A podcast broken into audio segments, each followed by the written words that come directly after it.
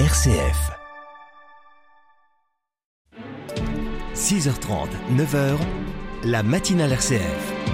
Et à 8h23, nous allons prolonger cet entretien en compagnie de Jean Pruvot. Bonjour Jean.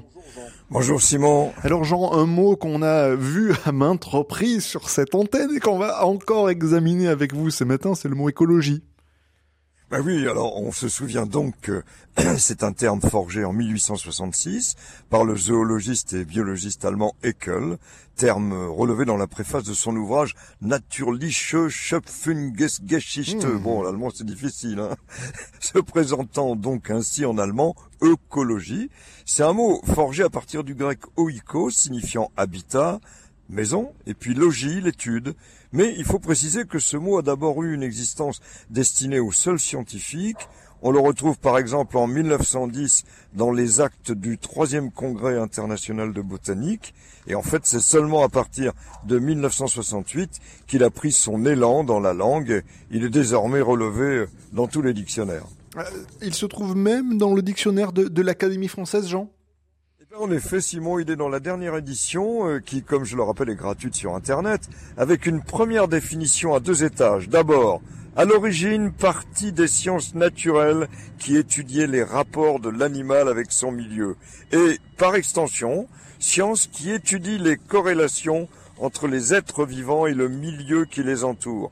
D'où, par exemple, l'écologie des insectes, des oiseaux et bien sûr aussi l'écologie de l'homme. Puis vient une seconde définition, celle qui dans le fond prévaut aujourd'hui, étude des conditions nécessaires au développement harmonieux des êtres vivants, mesures propres à assurer la survie des espèces existantes, élimination des facteurs qui menacent l'équilibre biologique, etc. Et je trouve fort pertinent l'exemple apporté. Les tenants de l'écologie estiment que le progrès technique provoquera, s'il est incontrôlé, une rupture dangereuse entre l'homme et son milieu. Ben, L'Académie ne recourt jamais à des citations, mais elle forge de très bons exemples, et entre nous, euh, celui-là vaut citation. Hein. Euh, un exemple ou une citation, ça peut vraiment être fulgurant. Alors, vous en avez peut-être en tête, Jean eh bien oui, euh, Simon, j'ai au moins une citation reprise assez souvent et qui est anonyme. La voici. La Bible nous dit Dieu donne le monde, l'univers et le cosmos à l'homme pour qu'il les régisse et les domine, et ça nous donne l'écologie. Bah, c'est une jolie pensée.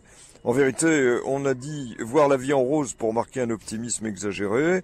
C'était quand on imaginait la planète sans érosion vitale. Bien aujourd'hui, tout le monde espère voir la vie en vert, sans catastrophe climatique, hein, qui fasse disparaître la verte nature. Merci beaucoup, Jean Pruvot, d'avoir été avec nous ce matin dans la matinale RCF. On vous retrouve demain à partir de 8h22. À demain.